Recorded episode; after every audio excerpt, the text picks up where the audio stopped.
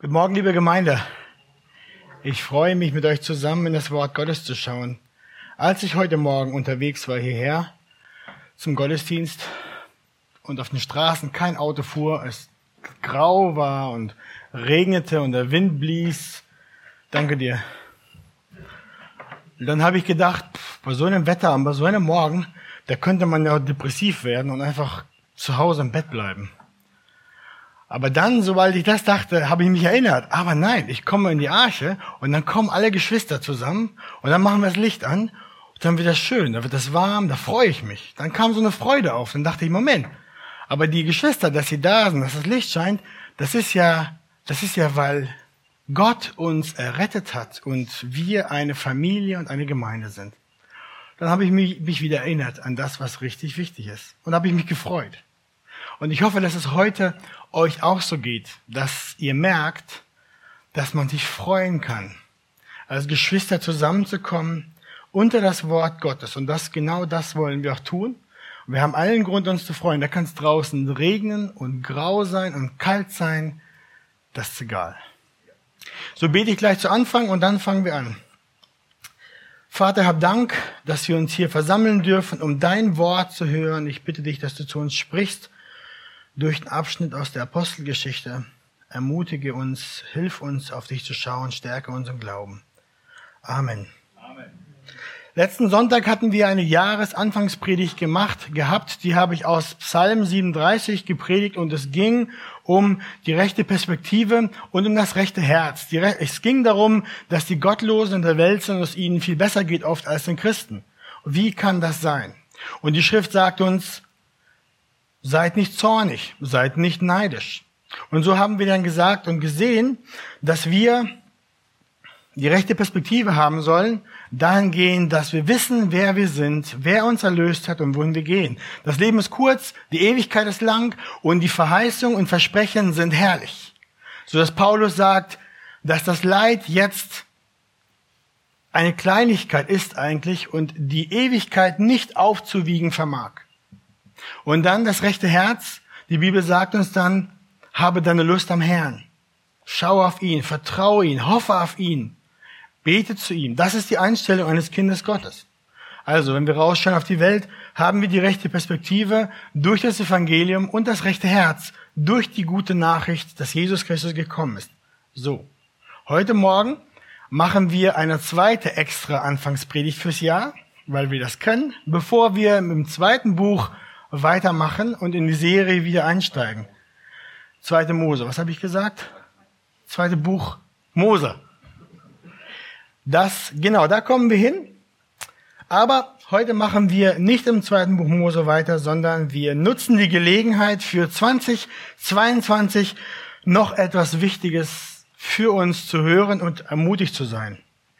Ihr seht auf dem Bildschirm die, der Titel der Predigt heute ist Gebet um Mut. Ich denke, es ist wichtig, dass wir das Jahr richtig beginnen, dass wir genauso beginnen. Wir wollen als Gemeinde, als Christen, als Kinder Gottes, ohne Umwege und ohne erst viel anderes gemacht zu haben, zu unserem Herrn kommen und beten. Wir wollen dadurch bekennen, dass wir völlig abhängig sind von Gott. Wir sind mittellos und wir sind unfähig, die Dinge des Herrn in der Welt voranzubringen. Unser Arm ist zu kurz und zu schwach. Aber unser Gott ist mächtig. Er ist der souveräne Herrscher über diese Welt. Er steht über allen Königen, über allen Herrschern dieser Länder. Er hat einen Plan, er hat seine Absichten, sein Wille geschieht immer und überall. Und er ist unser himmlischer Vater, der uns lieb hat, der uns nahe gekommen ist dadurch, dass er seinen Sohn gesandt hat. Jesus Christus, den Retter. Und durch ihn sind wir zu seinen Kindern geworden, die jetzt sagen können, aber Vater. Soweit zum Anfang. Dann können wir gleich zum Predigtext kommen. Und den lesen wir aus der Apostelgeschichte 4, 23 bis 31. Wer die Kraft hat, heute dazu steht gerne auf zur Lesung und wir lesen dann diese Verse.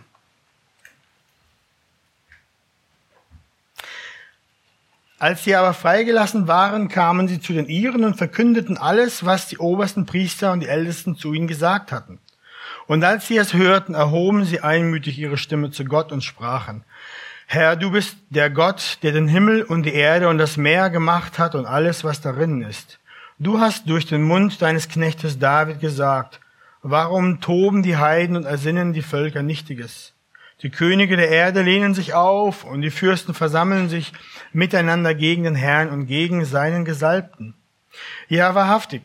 Gegen deinen heiligen Knecht Jesus, den du gesalbt hast, haben sich Herodes und Pontius Pilatus versammelt zusammen mit den Heiden und dem Volk Israel, um zu tun, was deine Hand und dein Ratschluss zuvor bestimmt hatte, dass es geschehen sollte. Und jetzt, Herr, sieh ihre Drohungen an und verleih deinen Knechten dein Wort mit aller Freimütigkeit zu reden, indem du deine Hand ausstreckst zur Heilung und das Zeichen und Wunder geschehen durch den Namen deines heiligen Knechtes Jesus. Und als sie gebetet hatten, erbebte die Stätte, wo sie versammelt waren, und sie wurden alle mit dem, mit heiligem Geist erfüllt und redeten das Wort Gottes mit Freimütigkeit. Amen. Nehmt gerne Platz. Der Kontext zu diesem, Auf, zu diesem Abschnitt ist dieser. Auf dem Weg zum Tempel kamen Petrus und Johannes an der Pforte, an der Tempelpforte vorbei, die die Schöne heißt, und dort wurde ein Bettler hingesetzt, ein Gelähmter, der dort saß, um, um für Geld zu betteln. Und der fragte Petrus, dass er ihm ein Almosen gibt, und Petrus gab ihm kein Geld, sondern sagte, Silber und Gold habe ich nicht, was ich aber habe, das gebe ich dir. Im Namen Jesu Christi des Nazareners steh auf und geh umher. Und er ergriff ihn bei der rechten Hand, richtete ihn auf, da wurden sogleich seine Füße und seine Knöchel fest. Daraufhin stand der Gelähmte auf. Er sprang umher und lobte Gott lautstark. Eine große Menschenmenge lief zusammen, die hörten das, die sahen das und fragten, was ist hier los? Den Mann kannten sie, weil er da jeden Tag saß. Sie erkannten ihn und sie sahen, dass offensichtlich hier ein Wunder geschehen war. Petrus predigte dann zu der Menge über den auferstandenen Jesus Christus. So war die Gemeinde kaum geboren und schon gab es Widerstand. Wir sehen dann und lesen am Kapitel 4, während sie aber zum Volk redeten, kamen die Priester und der Hauptmann des Tempels und die Sadduzäer auf sie zu. Sie waren aufgebracht darüber, dass sie das Volk lehrten und in Jesus der auf die Auferstehung aus den Toten verkündigten. Deswegen wurde Petrus und Johannes von den Soldaten, der Priester, der Hauptmann des Tempels gefangen genommen und im Gefängnis über Nacht verwahrt. Am nächsten Morgen wurden sie vor den Hohen Rat geführt aus der Haft und wurden verhört. Verhört von der höchsten Autorität in Israel. Und was taten die Apostel? Ließen sie sich einschüchtern? Nein. Sie predigten sogar zum Hohen Rat. Sie predigten über die Auferstehung des Christus. Darauf beriet sich der Hohe Rat und sagten, was sollen wir mit diesen Männern tun? Das Wunder ist nicht aus der Hand zu weisen und die wollen auch nicht aufhören zu reden. Dieser Jesus ist echt nicht tot zu kriegen. Und so ließen sie sie rufen und geboten ihnen, überhaupt nicht mehr in dem Namen Jesus zu reden noch zu lehren. Schau mal, da steht überhaupt nicht mehr zu reden in diesem Namen und zu lehren. Wie reagierten Petrus und Johannes dann auf diese Einschüchterung des Hohen Rates? Das, das ist jetzt unser Abschnitt heute Morgen. Sie gingen zu den Iren, Vers 23, und suchten ihre Brüder und Schwestern im Glauben auf. Und sie gaben ihnen Bericht über alles, was ihnen widerfahren war und wie sie bedroht wurden. So, und jetzt kommen wir in unseren Text hinein. Und der erste Punkt unserer Predigt ist absoluter Herrscher. Die Gemeinde erhebt einmütig die Stimme zu Gott, um für die Sache des Herrn zu beten. Wir lesen, als sie es hörten, erhoben sie einmütig ihre Stimme zu Gott und sprachen, Herr, du bist der Gott, der den Himmel und die Erde und das Meer gemacht hat und alles, was darin ist. Schaut mal, die Gemeinde, die berät nicht erst lange. Sie schmiedet keine Pläne. Sie strategiert nicht, sondern sie geht schnurstracks zum Herrn und legt die Sache vor Gott. Das ist eine erste einfache Lektion für uns. Die Gemeinde Gottes muss beten. Wir müssen zuallererst beten. Nicht zuerst arbeiten und reden und tun und planen und wirken. Zuerst müssen wir beten. Die Gemeinde Gottes hat es in sich, das gehört zur Natur, das ist wer sie ist, dass wir beten. Warum? Wir sind errettete Kinder Gottes. Wir sind aus Gnade errettet. Wir sind Knechte Gottes. Die Bibel sagt sogar, wir sind Sklaven des Herrn. Abhängig von ihm. Wir gehen nirgendwo hin, ohne dass er es uns sagt. Wir beugen keinen Finger und gehen keinen Schritt, ohne dass uns der Herr gebietet, uns Knecht und uns Sklave, dies zu tun oder jenes zu lassen. Wir können gar nicht ohne ihn. Nicht persönlich, aber auch nicht als Gemeinde. Und diese Abhängigkeit, die zeigt sich darin, dass die Gemeinde betet. Wenn wir wissen, dass wir ihn viel brauchen, dann beten wir viel. Also, Geschwister, betet viel für euch persönlich, für euch selbst in eurem Kämmerlein, wie Jesus sagt, und betet auch viel in der Gemeinschaft, zusammen, hier. Kommt am Mittwoch zum Gebetsabend. Lasst die Kiste voll werden mit Leuten, dass die Bude rappelt, weil die Geschwister hier beten. Das ist eine regelmäßige Gelegenheit, zusammen für die Sache des Herrn zu beten. Da bin ich selber überführt. Wenn ich wenig bete unter der Woche und auch der Gebetsabend, dann zeige ich eigentlich ganz klar, Herr, ich brauche dich, aber nur ein bisschen und ab und zu. Wenn es bei mir brennt, dann rufe ich an, dann schreie ich. Aber das zeigt eigentlich nur, dass ich nicht kapiert habe, wie viel es brennt. Es brennt nämlich dauernd und überall. Ich brauche ihn überall. Ich brauche ihn immer. Ich kann gar nichts ohne ihn. Äh, wir brauchen ihn. Deswegen beten wir. Deswegen rufen wir, aber Vater. Das Gebet der Gemeinde ist essentiell. Lasst uns das nicht verkümmern. Lasst uns das nicht wenig sein lassen, sondern wir wollen einmütig beten, wohl wissend, wer unser Herr ist und wer wir sind in dieser Zeit. Dann sehen wir, was die Geschwister beten. Sie, sie reden Gott an wie? Schaut mal, sie sagen, Herr, du bist der Gott, der alles gemacht hat. Das Wort Herr im Griechischen, wenn wir uns angucken, dann ist das ein Wort, das nicht oft im Neuen Testament benutzt wird und das bedeutet Despotes, absoluter Herrscher die, die Gläubigen in Jerusalem, als sie zu Gott beteten, haben das verstanden. Dies ist der Schöpfer aller Dinge. Dies ist der absolute Herrscher. Kein anderen gibt es außer ihm. Unangefochtener Souverän. Er ist allen Geschöpfen und allen ihren Plänen bei weitem überlegen. Er handelt immer so, wie er es für richtig hält und niemand kann seiner Hand entgegenwirken. Das ist wichtig für uns heute Morgen, dass wir das verstehen, dass wir das deutlich vor Augen haben.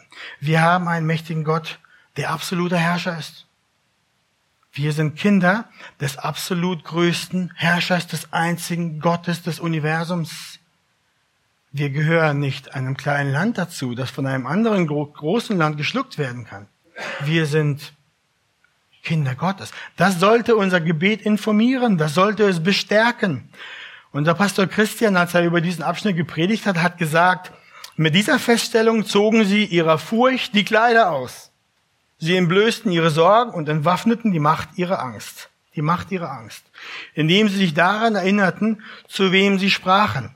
Sie beriefen sich auf die Wahrheit, dass der Gott, an den sie sich wandten, der Schöpfer des Himmels und der Erde ist. Ich fand das so schön. Der Furcht die Kleider ausziehen entwaffne die Macht der Angst. Sei heute Morgen deswegen erinnert daran, dass Gott, der Gott, an den wir glauben, der absolute Herrscher ist, dem alle Gewalt im Himmel und auf Erden gegeben sind und der unangefochten regiert. Das sollte uns heute Morgen ermutigen. Das sollte uns stärken, zu kommen und für alles immer zu beten, ob groß oder klein, dass wir beten weil wir merken, wir brauchen ihn. Wir können nicht ohne ihn. Der zweite Punkt heute Morgen, alles unter Kontrolle. Und wir sehen, unsere Geschwister in Jerusalem zu der Zeit zitieren aus Psalm 2. Sie zitieren David. Warum toben die Heiden, ersinnen die Völker Nichtiges? Die Könige der Erden lehnen sich auf und die Fürsten versammeln sich miteinander gegen den Herrn und gegen seinen Gesalbten. Das ist eine Prophetie auf den Messias. Und dann sehen wir hier auch die Gläubigen in, der Apostelgeschichte, die wenden diese Stelle auch gleich an. Sie sagen, ja, wahrhaftig, gegen deinen heiligen Knecht Jesus, den du gesalbt hast, das ist der Gesalbte, haben sich Herodes und Pontius Pilatus versammelt, zusammen mit den Heiden und den Völkern, dem Volk Israel. Ja? Das ist die Anwendung, die haben das gleich ausgelegt und gesehen. David hat da über die Zeit gesprochen, wo der Messias kommt.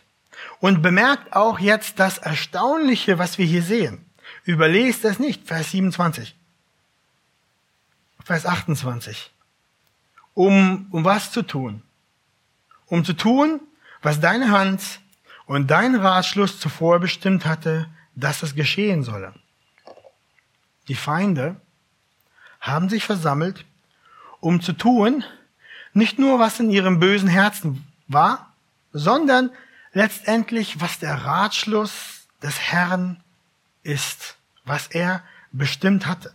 Die Feinde kamen und wollten Gott entgegenwirken, Widerstand leisten gegen Christus in der Kreuzigung und in der Verfolgung, in dem Hinterfragen und in dem ihm Fall stellen.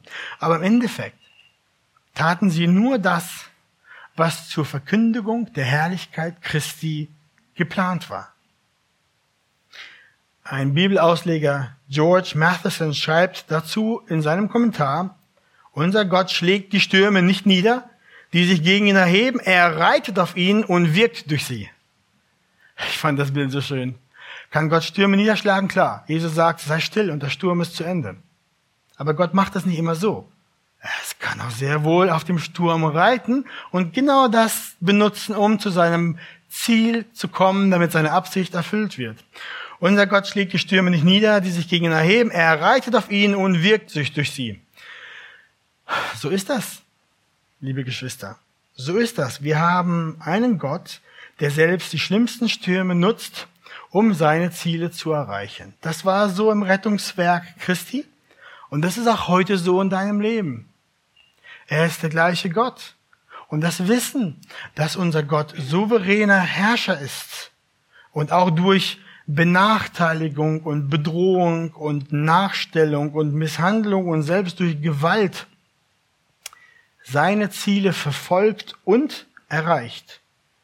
Das gibt uns Ruhe, Zuversicht und macht unseren Mut stärker und unseren Glauben fest. Unserem Gott unterlaufen keine Fehler oder Rückschläge in der Ausführung seines Planes. Er regiert souverän. Er hat alles unter Kontrolle. Sogar Ungerechtigkeit und Sünde durchkreuzen seine Pläne nicht und hindern nicht das Erreichen seiner Absichten. Nicht die Sünden und Ungerechtigkeiten, die von außen auf dich einwirken und auch nicht die Sünden, die du tust, mit denen du meinst, dass du jetzt den Plan Gottes durchkreuzt hast. Ist nicht so. Dem ist nicht, unser Gott ist größer. Und selbst du mit all deiner Bosheit, ist in seinem Plan, in seinem Willen und seine Gnade ist genug, mehr als genug für dich. Wenn wir in Psalm 2 reinschauen, das ist das, was die Geschwister zitiert haben und weiterlesen, dann sehen wir dort, unser Gott ist mächtig. Wir lesen, der Himmel thront, der im Himmel thront, lacht, der Herr spottet über sie.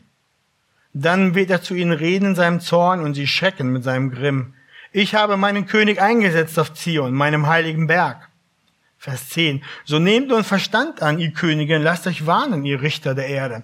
Dient dem Herrn mit Furcht und verlockt mit Zittern.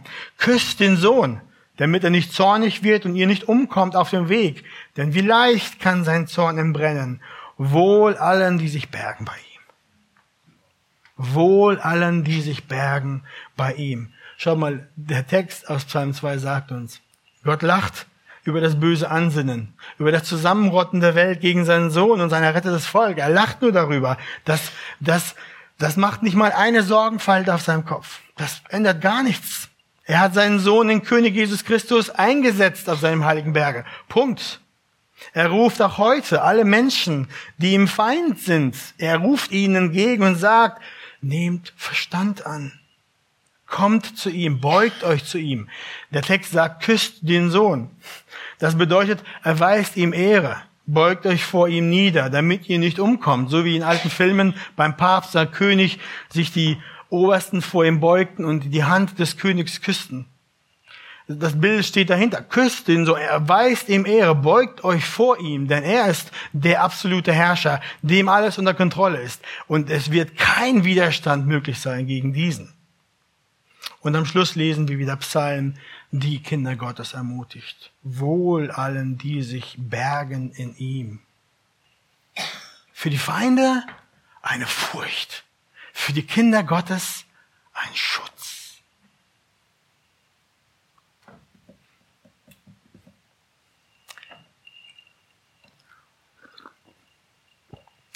Darum heute Morgen, Kind Gottes, Jünger, Nachfolger Christi, komm und berge dich in ihm, denn er hat alles unter Kontrolle. Er reitet selbst auf den schlimmsten Stürmen dieser Welt und erreicht seine Ziele dadurch immer und ohne Fehl. Und dann schauen wir nach dem dritten Punkt an. Mutige Verkündigung. Jetzt kommen wir zum Bittgebet der Gläubigen. Und wir lesen da, Vers 29, und jetzt, Herr, siehe Drohungen an und verleihe deinen Knechten dein Wort mit aller Freimütigkeit zu reden, indem du deine Hand ausstreckst zur Heilung und das Zeichen und Wunder geschehen durch den Namen deines heiligen Knechtes Jesus. Schaut mal, die Geschwister, die führen gar nicht weiter aus, was sie sich dann wünschen, dass Gott wegen diesen Drohungen machen soll. Sie, sie überlassen das völlig Gott. Sie sagen nur, schau es an, Gott. Sie sagen nicht, tu dies oder jenes, sondern sieh es an, das Drohen. Und sie wissen es, dass sie es sehr wohl der treuen und gütigen Hand Gottes überlassen können. Er, er schaut es an, er weiß das Drohen anzusehen und er wird sich darum kümmern. In seinem souveränen Willen so oder so. Er kann es abstellen oder er kann es gewähren lassen. Er macht dies oder jenes, wie er will. Die Gläubigen vertrauen Gott, dass er das Richtige tun wird mit dem Drohen. Und sie gehen jetzt weiter im Gebiet. Jetzt bitten sie ihren absoluten Herrscher, ihnen was zu geben? Freimütigkeit. Freimütigkeit zu verleihen, selbst im Angesicht der Gefahr, das Wort Gottes, die frohe Botschaft, das Evangelium zu verkündigen und zu lehren. Sie bitten auch Gottes, sie bitten ihn auch, seine Hand auszustrecken und Heilungen zu schenken. Zeichen und Wunder durch den Namen Jesu Christi, damit der Name Jesu Christi groß wird und geehrt wird. Freimut bedeutet Mut. Die Gemeinde bittet darum, um Freimut und um Mut in dieser, in dieser Situation, das Wort Gottes zu predigen. Wie kommt das? Wie kommt es, dass die Jünger, die vor ein paar Wochen noch flohen, als die Soldaten in den Garten kamen und Jesus gefangen nahmen, dann versteckten sie sich, verbarrikadierten die Fenster und die Türen, weil sie Angst hatten vor dem Hohen Rat, vor der Autorität des Landes. Aber jetzt stehen sie hier und erheben ihre Stimmen ohne Furcht vor der Autorität des Landes und beten für Freimütigkeit, das Wort Gottes zu predigen vom auferstandenen Retter Jesus Christus. Was ist passiert? Zwei Dinge waren geschehen. Die Auferstehung und Pfingsten. Die Auferstehung rüttelte ihren Glauben wach. Als sie Jesus wieder sahen, als sie sahen, dass das Grab ihn nicht halten konnte, der Tod war überwunden, ihre Herzen wurden gestärkt. Und in ihnen wurde ein Glaube geboren, der so stark war, dass selbst die Welt ihn nicht auslöschen konnte. Dann kam Pfingsten. Der Heilige Geist, die Kraft wurde auf sie gefüllt, gesandt. Der Heilige Geist kam auf sie und das Wort Gottes wurde dann von ihnen in Macht verkündigt, sodass Menschen zu Tausenden Kindern Gottes wurden. Und jetzt sehen wir die Gläubigen, denen die Augen geöffnet wurden, zu glauben, was die Schrift schon vor langer Zeit vorausgesagt hatte, so wie Jesus es den Jüngern auf dem Weg nach Emmaus gesagt hatte. Was sagte Jesus? Er sagte, Oh, ihr Unverständigen, wie ist es doch euer Herz träge, zu glauben an alles, was die Propheten geredet haben? Musste nicht der Christus dies erleiden und in seiner Herrlichkeit eingehen? Und er begann bei Mose und bei allen Propheten und legte ihnen in allen Schriften aus, was sich auf ihn bezieht. Die Jünger hatten einen brennenden Glauben erhalten. Sie wussten jetzt, dass ihr Gott der absolute Herrscher ist, dass er alles unter Kontrolle hat dass er selbst die Verfolgung und die Kreuzigung benutzt hat, um Christus groß zu machen und die Rettung für die Menschheit hervorzubringen. Und deswegen beten sie jetzt um Mut zur Verkündigung des Wortes Gottes. So auch wir heute Morgen.